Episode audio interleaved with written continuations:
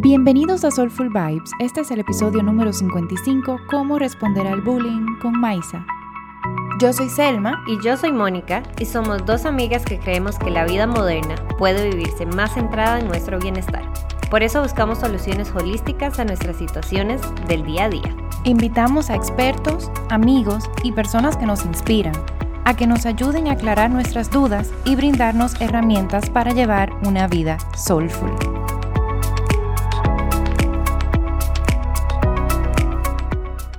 Hola, em, hoy aquí tenemos a Maisa. Maisa es mamá, entrenadora, comunicadora y actriz. Es creadora de Thai Beats, la fusión de Taekwondo y baile con entrenamientos funcionales. Y es fundadora de Beat Warehouse, gimnasio para mujeres desde el 2015 en Panamá. Promueve el bienestar integral de sus redes en sus redes sociales, cuerpo, mente y alma. Bienvenida, Maisa. Hoy, lamentablemente, Mónica estaba, no, no se estaba sintiendo muy bien, entonces ya no pudo estar con nosotros, pero siempre la tenemos como presentes en todos nuestros podcasts. Así que bienvenida, Maisa, ¿cómo estás? Bien, gracias. Bueno, lástima porque en verdad quería que estuvieran las dos, pero bueno, si se da el caso, obviamente, y se nos une, pues sería maravilloso. Si no, entonces aquí conversamos entre las dos y entre todas, porque al final todas y todos nos van a estar escuchando. Exacto.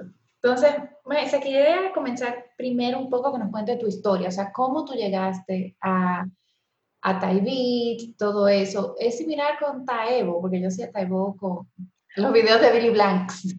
Esa es una pregunta que, que está súper buena porque muchas personas me la hacen. No, Taibo no tiene nada que ver con Taibit. Sin embargo, yo también hice Taibo en mi momento cuando era más adolescente. Taibo tiene muchísimos años en el mercado. Eh, realmente es una combinación de diferentes artes marciales, es menos baile, es más como combos y ese tipo de cosas así. Taibit es más baile, es más latino, es más taekwondo, que es el arte marcial que yo entrené durante toda mi, desde los 9 años hasta los 19 años. Em, y entrenamientos funcionales, en realidad al principio Taibit no inició con entrenamientos funcionales, pero eventualmente el mercado así lo quiso y se tuvo que, eh, pues, incorporar entrenamientos funcionales, que es básicamente entrenamientos que te ayuden a tener más, más una vida más saludable y que te ayude a tener pues ese vehículo que es tu cuerpo sano para poder hacer tus necesidades diarias, tus actividades diarias. Eso es lo que son entrenamientos funcionales. Em, realmente yo inicié muy temprano, muy, muy temprano. Mi infancia no fue una infancia normal, eh, fue una infancia muy ajetreada. Yo tenía que bandear entre escuela, como una niña normal, eh, teatro, taekwondo, y ballet. Yo estaba en demasiadas actividades extracurriculares que hoy día yo le doy muchísimas gracias a mis papás que me, impulsaron y me, me, motivaron siempre a seguir porque hoy día no sería quien, quien soy gracias a, pues, a todo eso que me inculcaron ¿no? desde muy pequeña. El teatro siempre lo hice por mi mamá, el ballet también, me encantaba a mí, yo soy bailarina, el ballet y el jazz, el baile, la música la llevo en mis venas eh, y el taekwondo no era algo que yo quisiera hacer, pero mi papá a la edad de nueve años decía, este era, el, este era el chiste que él, él, tiraba, que era que yo tenía un pie tan grande que yo tenía que utilizarlo de alguna manera para poder defenderme. Y además, no es que era una niña tan bien portada, era muy extraño. Yo era una niña muy disciplinada, yo sabía que yo tenía que contar con eh, yo, yo, tenía que sacar buenas notas, tenía que cumplir con el teatro, tenía que cumplir con el ballet y tenía que cumplir con ser niña. El taekwondo todavía no había llegado a mi vida. Y yo tenía demasiada energía. Con todo y, todas las actividades que yo hacía, tenía demasiada energía. Yo tenía a mi hermana menor, que yo le llevo cinco años a ella, y yo era malévola. En ese entonces, en verdad, le hacía muchas maldades y lo admito hoy día. María Isabela, de cinco años, era una niña malvada. O sea, me encantaba hacer maldades a mi hermana. Ya me sé que quizás yo estaba celosa porque, no sé, eh, yo había sido vieja única por cinco años y de repente llega este ser que también llama la atención, igual que yo o más que yo, porque obviamente es un porotito chiquitito. Y bueno, yo en realidad me acuerdo en ese entonces agarraba muchas rabias y siempre era contra mi hermana. Yo creo que esa fue la razón por la cual, sabes que esta niña tiene tanta fuerza y necesita ser educada adicionalmente vamos a meterla en artes marciales, pues para que le enseñen lo que es disciplina de verdad. Y bueno, esa fue la parte de mi papá, ¿no? Digo, doy gracias porque al final me encantó y competía en taekwondo, en ballet y seguía haciendo mi teatro y por supuesto tenía que sacar buenas notas porque si no sacaba buenas notas me sacaban de todo lo demás. Claro. O sea, era siempre la constante amenaza, ¿no? Si no sacas buenas notas te saco del ballet.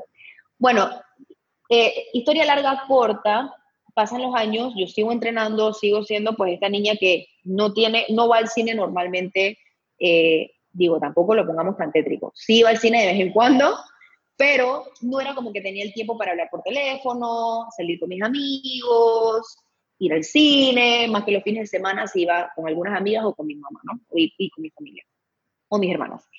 Llega la edad de 18 años y pues yo eh, comienzo a entrar a la universidad comienzan a entrar un poco más los temas de más novios, más amigas, más salidera, ya a la edad de 18 años tú puedes comenzar a tomar, así que sabes, las discotecas y las cuestiones. Y me descarrilo un poco. Tengo que aceptar que me descarrilo un poco. Yo siempre había sido una alumna de sacar muy buenas notas y cuando llego a la universidad me da un boom que a veces no me levantaba para ir a las clases, a veces me daba pereza estudiar, prefería la party y la, y la salidera sobre todas las cosas. Eh, debo admitir que fueron como dos años, fue como un año en realidad que me descarrilé y luego como a los 19 volví como que a entrar en mí, me había comenzado a engordar también porque comía demasiado eh, y entonces después me, toca irme a Estados Unidos a estudiar.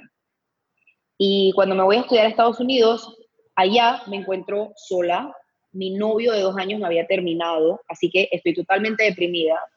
Eh, mis amistades no son las de siempre, con todo y que en verdad las amistades que hice ahí en la universidad son mis amistades de hoy día, son mis mejores amigas, eh, pero en ese momento yo me sentía absolutamente sola. Y pensando y pensando y pensando y divagando y divagando y divagando, ¿qué hago? ¿Qué hago? ¿Qué, ¿Qué pasa con mi vida? No sé dónde estoy, no sé quién soy, qué estoy estudiando, no sé qué hacer, me siento sola, solamente tomaba, tomaba mucho licor, tomaba muchísimo licor, tomaba Monster para poder aguantar los exámenes, a veces salía, no dormía, estudiaba, pasaba los exámenes, era muy difícil. Eh, yo estaba muy, el cabello se me caía, las manos se me pelaban, yo estaba totalmente, digo que enferma, mi, alma estaba enferma, o sea, yo llegaba a las 2 de la mañana y yo estaba, ¿sabes?, tomada, llorando porque estaba perdida, porque había tomado de nuevo, porque, etcétera. Llegué al punto de que en verdad la depresión me, me, me, me pegó ese primer semestre de adaptación me pegó que bajé como 10 libras y ya yo había llegado bastante delgada a Estados Unidos, así que 10 libras más abajo, cuando yo llegué a Panamá, de vuelta para el verano, mi mamá me ve por primera vez y dice, se, le, se le aguan los ojos, porque es como que esta niña que yo dejé hace seis meses atrás estudiando, llega seis meses después y es otra persona, era un esqueleto andante, totalmente enferma, con el cabello frágil, las uñas quebradizas, las manos peladas, yo tenía las ojeras por el piso. Y bueno, digamos que I hit rock bottom. Yo pegué, toqué fondo, y cuando uno toca fondo es cuando se le ocurren las mejores ideas. Eh, y cuando yo toco fondo y digo, esta no soy yo, no es quien quiero ser, no sé qué me pasa, me toma muchos meses reconocer esto, Comienzo a entrenar de nuevo en el gimnasio y me doy cuenta que nada de lo que está ahí me gusta. Comienzo a pensar, yo quiero seguir haciendo taekwondo, quiero seguir bailando. ¿Qué hago? Quiero hacer las dos cosas. Las voy a fusionar. Llego a Panamá con la idea, mi mamá me ayuda a pensar mucho en la idea y decidimos que Taibit va a ser el nombre de esta nueva disciplina. Porque Tae significa patada o el camino de la patada en coreano y Bit es de música. Así que fusiona el taekwondo con el baile. Y yo me quedo con la idea desde el, 2000, desde el 2009 más o menos, y yo me gradúo en el 2011. Así que yo no hago absolutamente nada con esa idea hasta el 2011. Y yo llego al 2011 y mi familia, mi papá, mi mamá me dicen, bueno, llegaste, ahora tienes que trabajar. Yo como buena niña, como lo que dice la sociedad que debe ser, me consigo un trabajo de 8 a 5, porque eso era lo que supuestamente yo tenía que hacer, porque yo tenía que ser lo suficientemente buena como para escalar y llegar a un puesto alto. Bueno, tú me interrumpes si yo me estoy extendiendo, ¿ah? Porque no, no, no, vamos bien, vamos bien, vamos bien. es que esta es la maíza que en realidad casi nadie conoce. Em, bueno, vamos a dejarlo hasta que lo creé. creé Taibit de esa manera. Ahora, pregúntame algo más. ok, entonces con ese proceso, justo tocando el tema que tú acabas de decir, de que con los estándares de la sociedad que tenemos que llegar a un ámbito profesional, viene la otra pregunta. También hay unos estándares de belleza no reales. Y yo me estoy leyendo un libro ahorita que se llama Brave Not Perfect, que dice algo que a mí me abrió los ojos, que es a las mujeres, niñas, nos enseñan, o sea, desde niñas nos enseñan a siempre como que ser lo mejor, pero no nos enseñan a fallar. Por ende, cuando fallamos o cuando no nos va bien o cuando nos critican, no tenemos las herramientas para ser resilientes y superar eso. Entonces, te quería preguntar, ¿cómo ha sido tu camino? Porque como nos acaba de decir, tú rompiste con ese estándar de, ok, ya yo no voy a tener un trabajo, sino que yo voy a seguir David y voy a seguir mi sueño. ¿Cómo tú desarrollaste esa fortaleza interna para entonces poder seguir con eso? Te voy a decir eh, que fue un proceso muy largo, me tomó como un año y medio, más o menos. Eh, yo estaba muy joven, tenía 21 años, yo regresé de Estados Unidos y me consigo este trabajo 8 a 5, donde además de ser un trabajo que yo tenía que cumplir con un horario y eso eh, es muy irónico porque yo toda mi vida cumplí con horarios. Entonces se me presenta esta oportunidad de trabajo de 8 a 5 que tengo que cumplir con un horario y me siento totalmente atrapada. No solamente eso, sino que es un trabajo que toda mujer desea. Yo era relación, yo era yo manejaba las relaciones públicas de una marca muy reconocida a nivel mundial. Eh, era la asistente de la vicepresidenta de, de, Relaciones Públicas o de Prensa para Latinoamérica. O sea que yo en realidad tenía un puestazo. Como primer trabajo era increíble. Yo manejaba lo que era el tema de la prensa, relaciones públicas. Obviamente eso viene con presión adicional de que yo tenía que estar flaca, yo tenía que siempre estar bien vestida. Si yo me engordaba se notaba si no me maquillaba me preguntaban que si estaba enferma. O sea, era un, era un trabajo que amé en su momento, pero que cada día que pasaba me sentía más encerrada dentro de una máscara o detrás de una máscara y dentro de un cuerpo que no era el mío. Yo toda mi vida había entrenado, ahora con un trabajo 8 a 5, que mentira, no era 8 a 5, era 8 a 7 o de 8 a 8, no tenía tiempo para entrenar porque yo salía totalmente molida y es increíble, yo me comencé a enfermar. Me comencé a enfermar, se me comenzaron a presentar un montón de, eh, de, temas muy sensibles con, con, con pues, mi sistema reproductivo. Aparte de eso, comencé a subir el colesterol. ¿Cuándo en mi vida yo había tenido el colesterol alto? Y para tener 21 años, ¿eso qué era? Claro, yo no estaba entrenando, eh, no estaba ni siquiera feliz, porque con todo y que era un trabajo muy cool, no era muy cool para mí. Eh, no era lo que yo quería. Entonces, yo estaba eh, manteniendo esta pantalla, esta máscara, eh, para poder seguir este trabajo que al final podía hacerle feliz a otras personas, pero no a mí. Y en ese momento donde yo me siento sumamente infeliz, yo, porque ese shock, es, es muy interesante ver eso, ese shock de irte a estudiar afuera y luego regresar a casa de mamá y papá vivir dos años siendo independiente y luego regresar a, vivir bajo reglas, a mí me afectó muchísimo. Entonces, no solamente era eso, sino que además el trabajo que no me gustaba, o sea, una serie de cosas. No tenía tiempo para mí, no tenía tiempo para... Yo sentía que la vida se me estaba yendo. Y yo nada más pensaba, wow, yo me veo aquí en 20 años, no me veo aquí en 20 años. Es mentira que yo me voy a aguantar esto por 20 años. No tengo vida, no podía, no podía hacer absolutamente nada, no me, no me sentía yo me metí en el baño a llorar. Eh, mi novio, que hoy día es mi esposo, porque yo lo conocí a él el día después de que yo llegué a Panamá, él me decía, pero déjalo, déjalo, déjalo. Yo decía, pero es tan fácil para ti decirlo. No es tan fácil. Yo sentía que yo tenía un deber y ese deber era con mi familia y con y, viene el, sentimiento de, de, failure también, o de quitter, que viene de la mano cuando uno toma la, o sea, o piensa y dice, no, yo lo voy a dejar. No, pero espérate, eso te hace un quitter.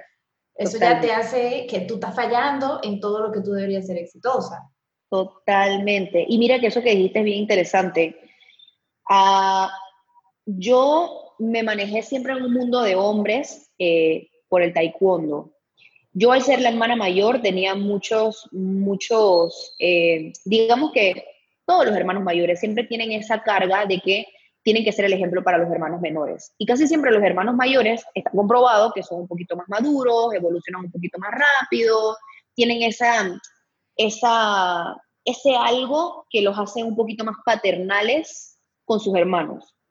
Eh, y yo siempre me manejé pues de esa manera, siempre bastante madura, siempre bastante como independiente, cuidando a mis hermanas.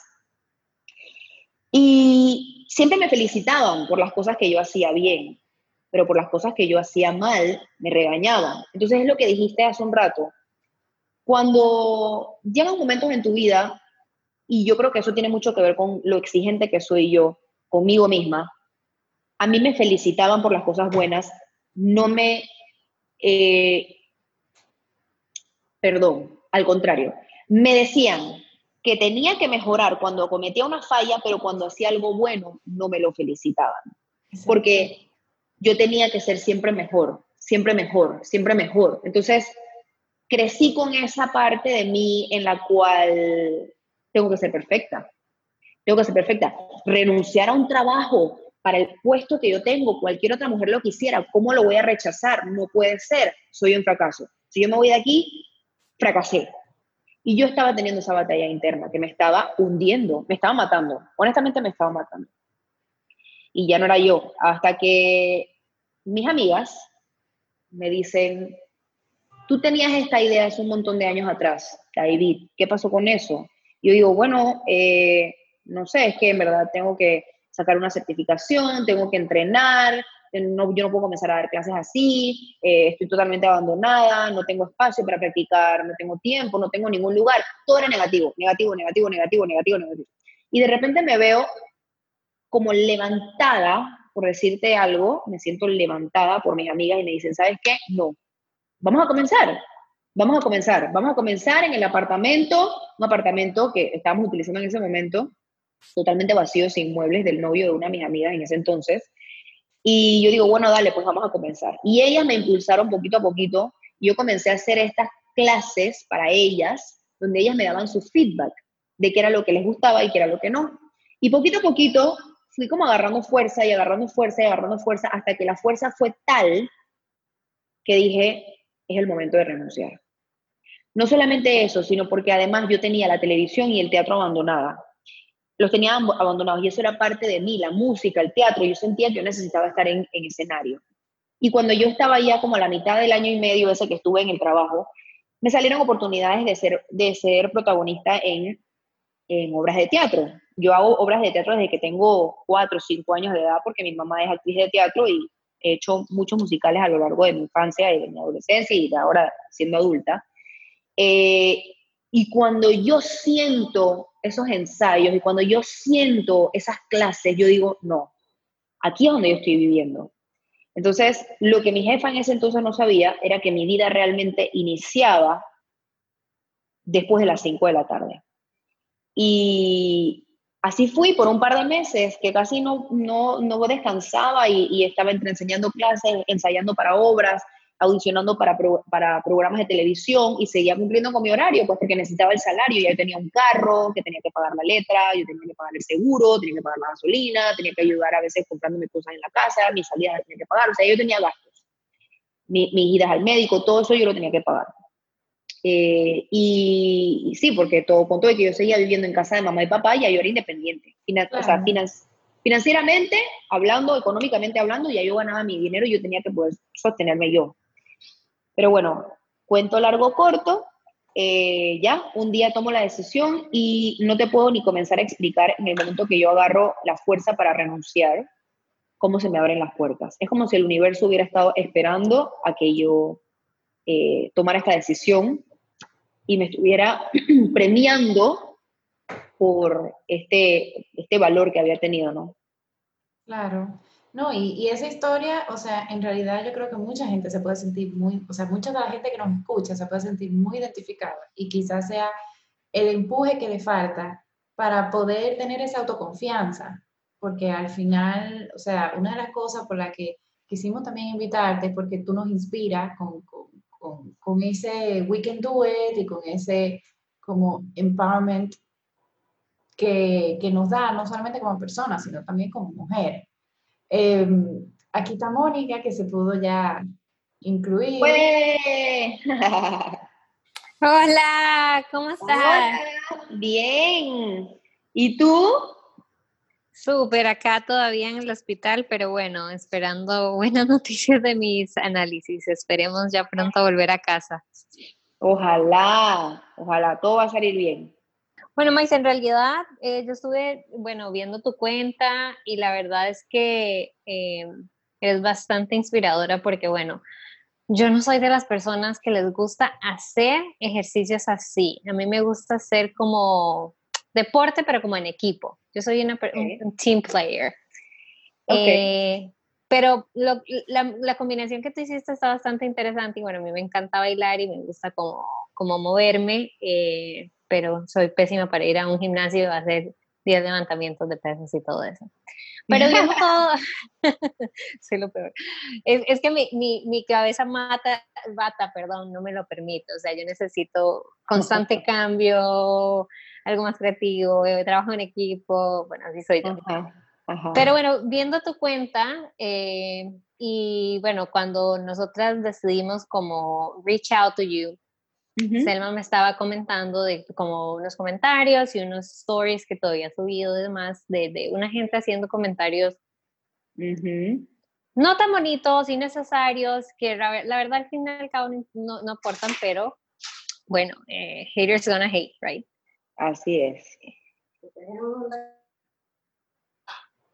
Así es. Yo, em, estos comentarios, es muy, es muy difícil, es muy difícil eh, ser una figura pública, abrirte, eh, abrir tus sentimientos, abrir tu vida, abrir a tu familia, las puertas de tu casa para que la gente te conozca, eh, porque estás dando pie a que la gente opine acerca de quién eres, cómo manejas tu vida, cómo crías a tu hija, qué es lo que comes, qué es lo que puedes decir, qué es lo que no.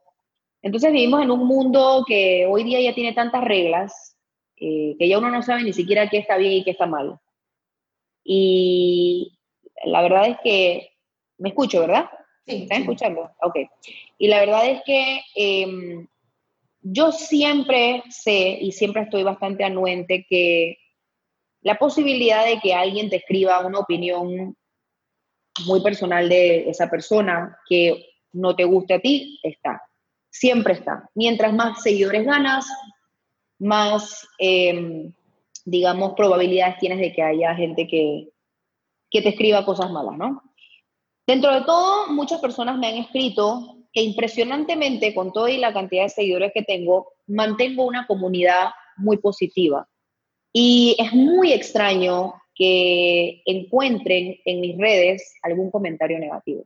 Son tan extraños los comentarios negativos que saltan, saltan a la luz cuando pasa uno o cuando pasan dos. Me han pasado, no voy a decir que tampoco me pasan, porque sí me han pasado.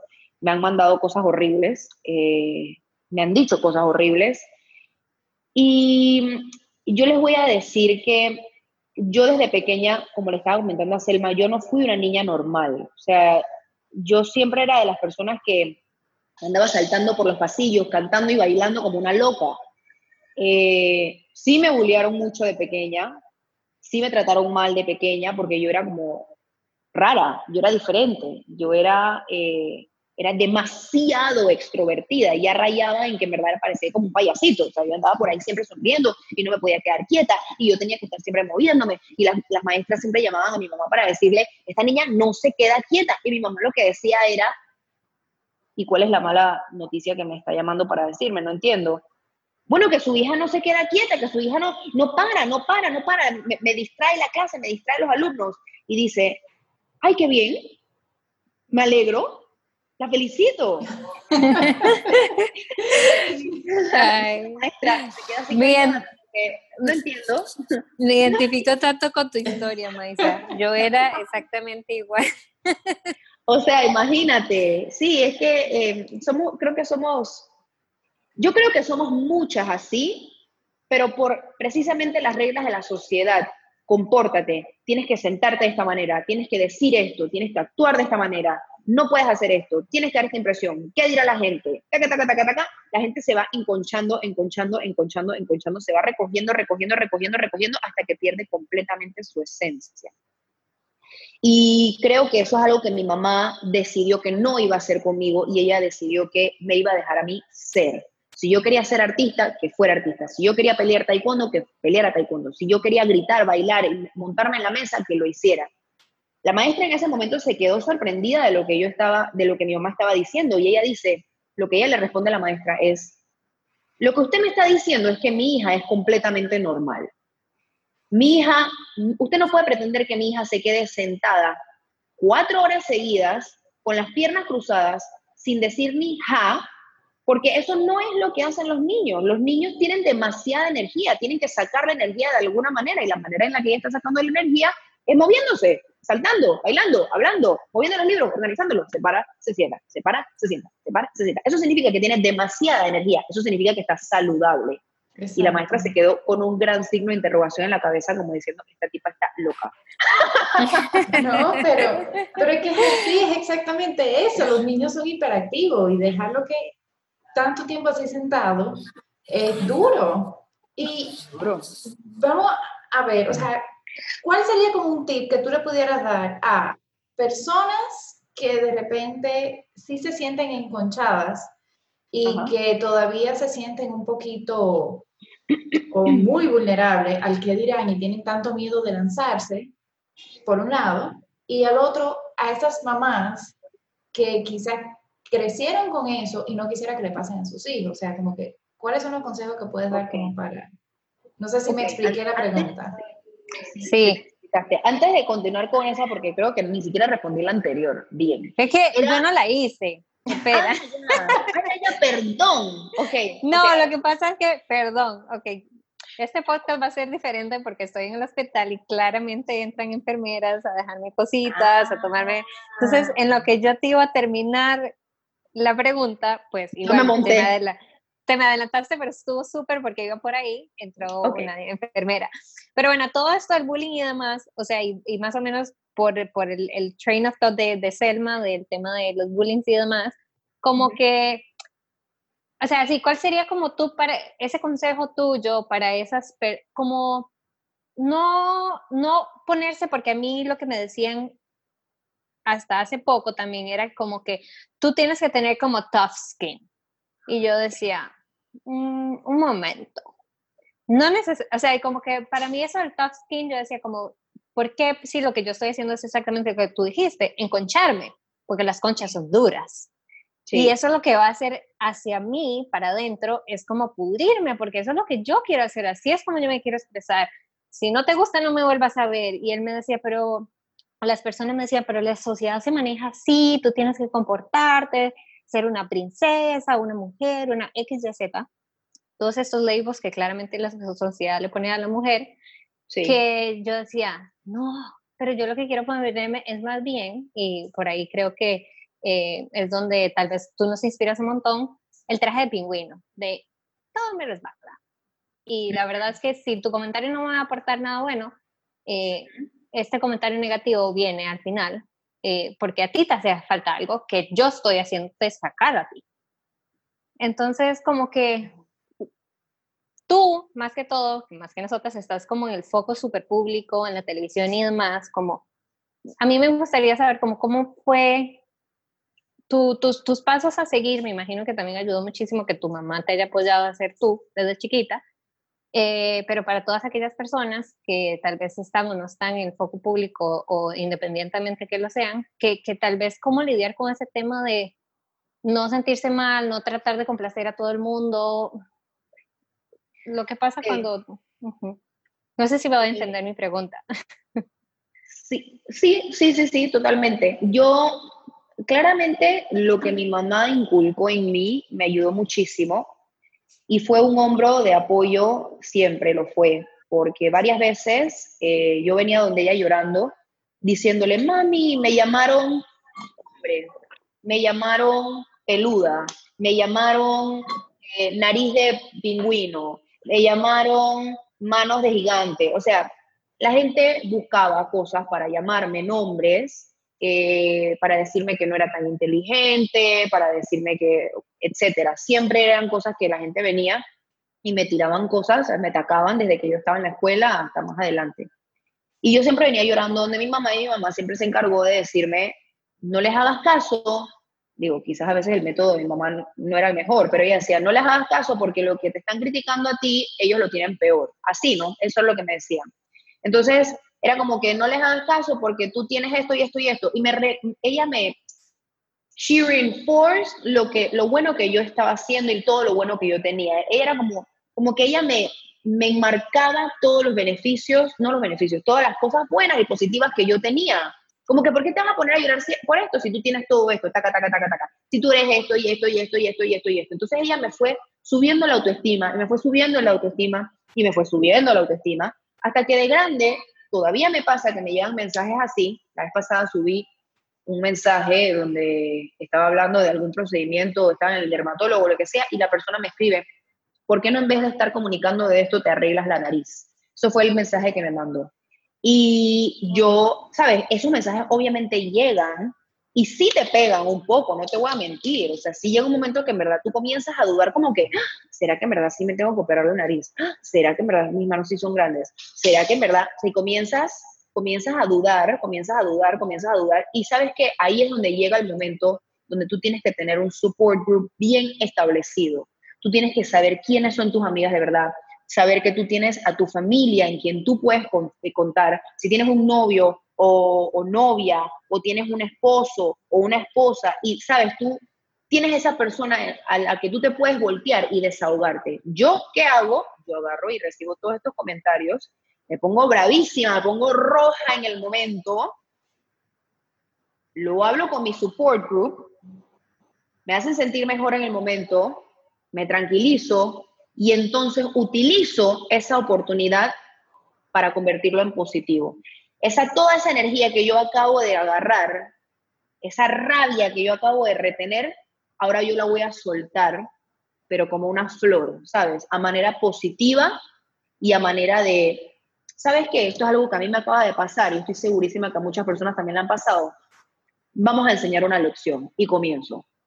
Y eso sin darme cuenta, porque lo descubrí sola realmente, yo no, no es que lo, lo, leí en ningún lado ni nada por el estilo, me di cuenta que cada vez que yo compartía algo malo que me pasaba y comenzaba a hablar acerca de eso para, para, que, para, para hacerlo positivo y, y enseñar una lección, recibía tanto feedback felicitándome y pidiéndome apoyo y pidiéndome ayuda que solito se fue como convirtiendo en un hábito, ¿sabes? ¿Sabes? Cuando tú comienzas a hacer varias cosas varias veces y de repente simplemente se convierte en un hábito, sucedió de esa manera. Fue como que, no te puedo decir que yo soy superwoman y que yo tengo este top skin desde siempre. Es mentira.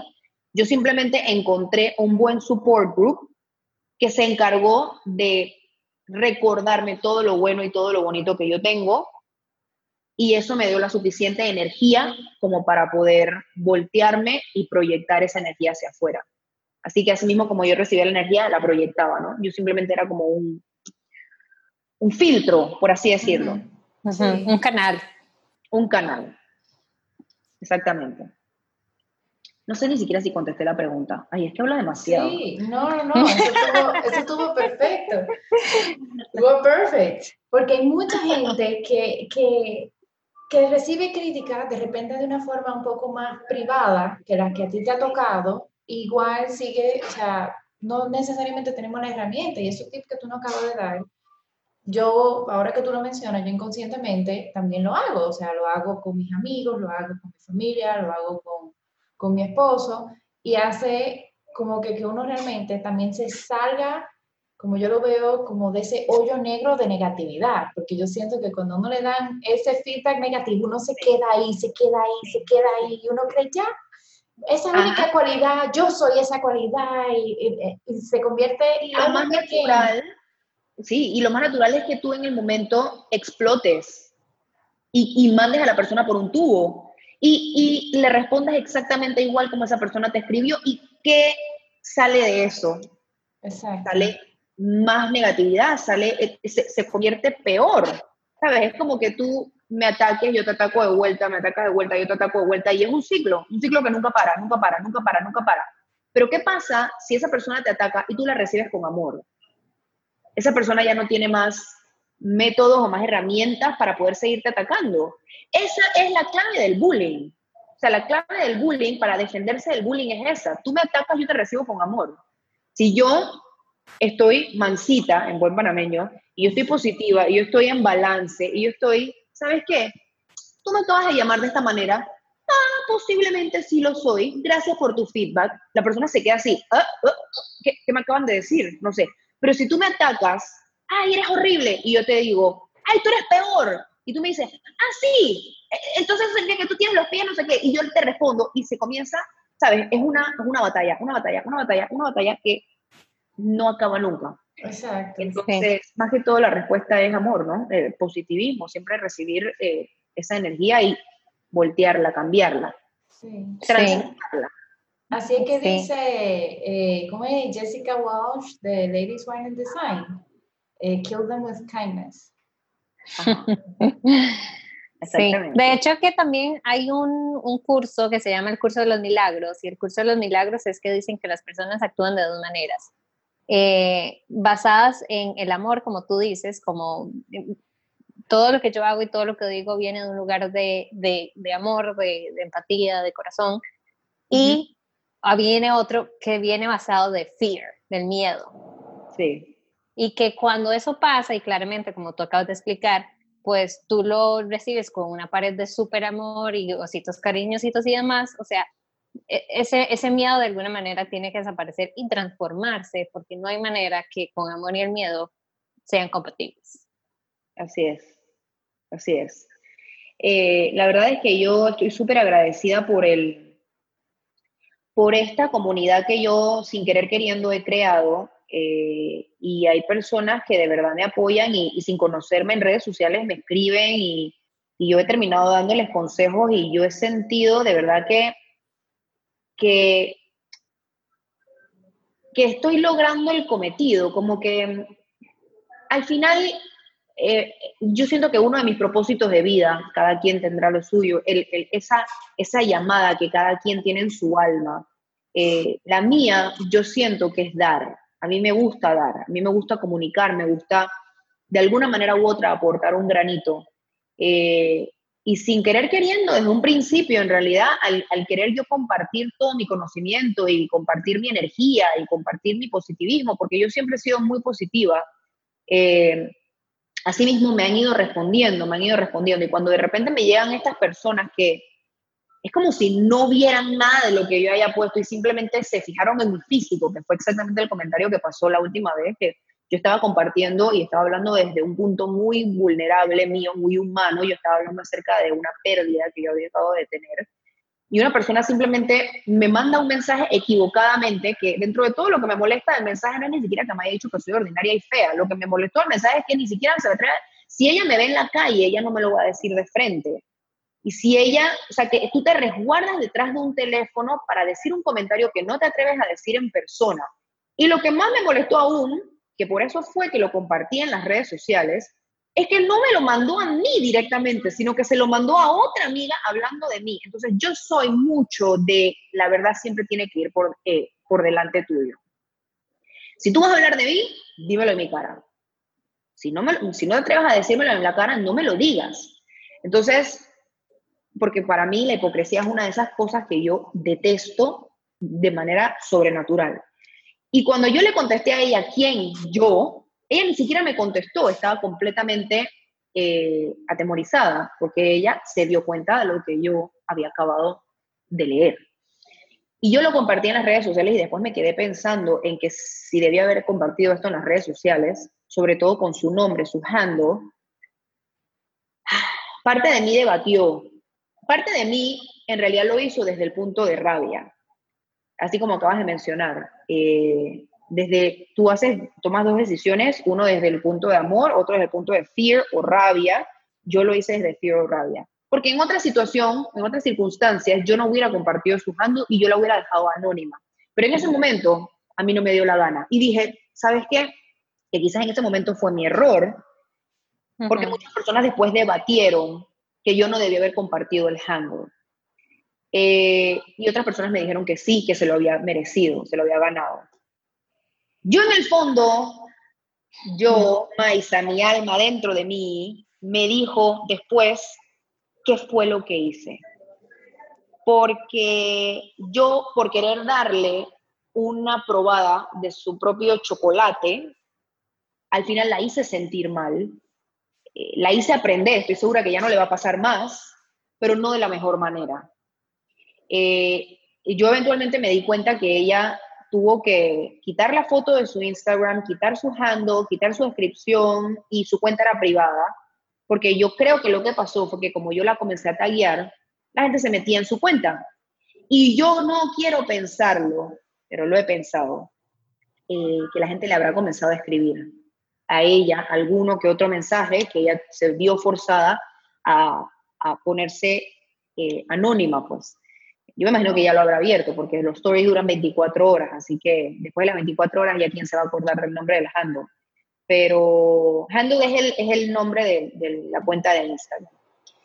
Eh, entonces, después me quedé pensando y sí me sentí un poco mal de que yo la haya compartido porque el daño que ella me causó a mí en ese momento quizás le vino más grande a ella después. Digo, algunos le llamarán karma, pero ¿quiénes somos nosotros para imponer el karma? Eso no nos corresponde a nosotros. Así que, pues, esa fue una lección que ella sin darse cuenta me dio a mí. Sí. Bueno, lo bueno al final del día es que tanto tú como ella eh, aprendieron una lección, salió sabiduría acerca de una situación no tan agradable y bueno, ella, ella sabrá qué tendrá que hacer en el futuro, revisarse lo que sea y, y bueno. Pero bueno, Maisa, la verdad es que en lo poquito que te he escuchado y de veras que con solo ver tus redes sociales me encantas, me, me encanta tu energía, eh, tu sonrisa, tu hija es hermosa por el amor a Jesus y yo que ahorita estoy full de babies. ella anda por ahí, anda por ahí hablando, anda por ahí, nadie la entiende, pero ella va hablando. Sí, sí, sí. Pero bueno, te queríamos agradecer por, por toda esa energía y todo ese compartir que, que le das a, a, toda tu comunidad eh, y bueno, ahora a nuestra comunidad de Soulful. Y este, también te quería decir, ¿dónde la gente te puede encontrar? Bueno, eh, la gente me puede encontrar muy activa en Instagram. de manera muy directa, porque las personas que me han escrito sabrán y se habrán dado cuenta que siempre respondo. Eh, mi handle es Call Me Maisa, se llama mi Maisa en inglés, Call Me Maisa. Y ahora estoy recién estrenando TikTok. estoy obsesionada con mi TikTok y estoy adicta, así que me pueden encontrar en TikTok como Call Me Maisa también. Y bueno, en Facebook también estoy como Colmi Maisa. Así que pueden encontrarme como Colmi Maisa en estos tres, estas tres cuentas. Bueno, ahí lo tienen. Igual eso lo vamos a dejar en los comentarios del podcast. Y como todo buen invitado de nuestro podcast, te tenemos la pregunta del millón. ¿Cuáles son esas tres cosas que hace Maisa para tener un estilo de vida soulful?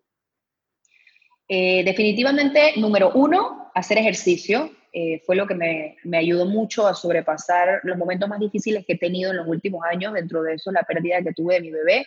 Muchas personas me preguntan cómo lo hice. Yo digo que 100% por el ejercicio, las endorfinas, eh, escuchar música, rodearme de esa energía, eh, entretener mi, mi cuerpo y, ¿sabes?, hacer algo que me apasiona y que me gusta. Así que está ligado con el ejercicio. Así que número uno, ejercicio. Número dos, hablar. Yo necesito hablar las cosas, porque si no las hablo, se quedan dentro de mí y eso va creciendo como una bola de nieve hasta que revienta y explota.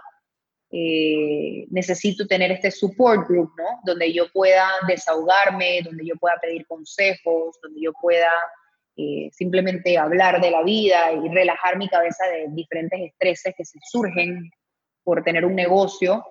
Eh, y número tres, agradecer. Yo agradezco mucho todos los días, trato de meditar, trato de dejar mi mente en blanco, pero agradecer, casi siempre me acuesto y doy gracias por la vida que tengo, por mi familia, por las oportunidades que se me presentan, por las oportunidades que no se me presentan, porque dentro de todo las cosas pasan por algo y, si no se te presentaron era porque no era el momento. eh, y porque tenían una lección que dejarte. Así que básicamente eso. Uno, hacer ejercicio y hacer lo que amas. Dos, rodearte de tu support group. Y tres, eh, agradecer. Bueno, ahí lo tienen los super tres consejos soulful de Maisa. Eh, Maisa, muchas gracias por compartir tanta linda energía con nosotras y por abrirte y ser vulnerable y contar tu historia que definitivamente tal vez eh, puede ser que eso fue lo que le haya pasado a esta chica. Juzgamos por la visión sin conocer a la persona y su historia. Así que para todos ustedes, antes de juzgar, es mejor aprender a conocer a la persona. Pero bueno, gracias Maisa por estar en Soulful Vibes y esperamos tenerte pronto. Muchísimas gracias por la invitación y estoy fascinada de haber podido ser parte de uno de sus podcasts. Excelente. Namaste. Namaste. Chao.